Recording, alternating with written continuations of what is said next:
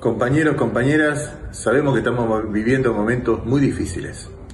Hoy, a los compañeros de la Comisión Interna del Hospital de Clínicas, encabezados por Elsa Carrizo, le ha tocado contagiarse del coronavirus. Ya le pasó lo mismo al compañero Negro Mendoza de la Facultad de Ontología y a muchos compañeros de comisiones internas de los institutos asistenciales, de ANARI, del ROFO, de Ticio Neumonología.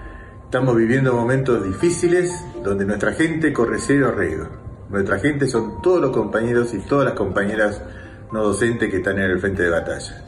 Les quiero acercar mi saludo, mi solidaridad y mi apoyo y que sepan que tienen toda la estructura y el poder de APUBA defendiéndolos. Que nadie piense que estamos en un momento de debilidad, al contrario, de fortaleza, de unidad para sacar la cosa adelante, dando un ejemplo a la sociedad argentina. Muchas gracias.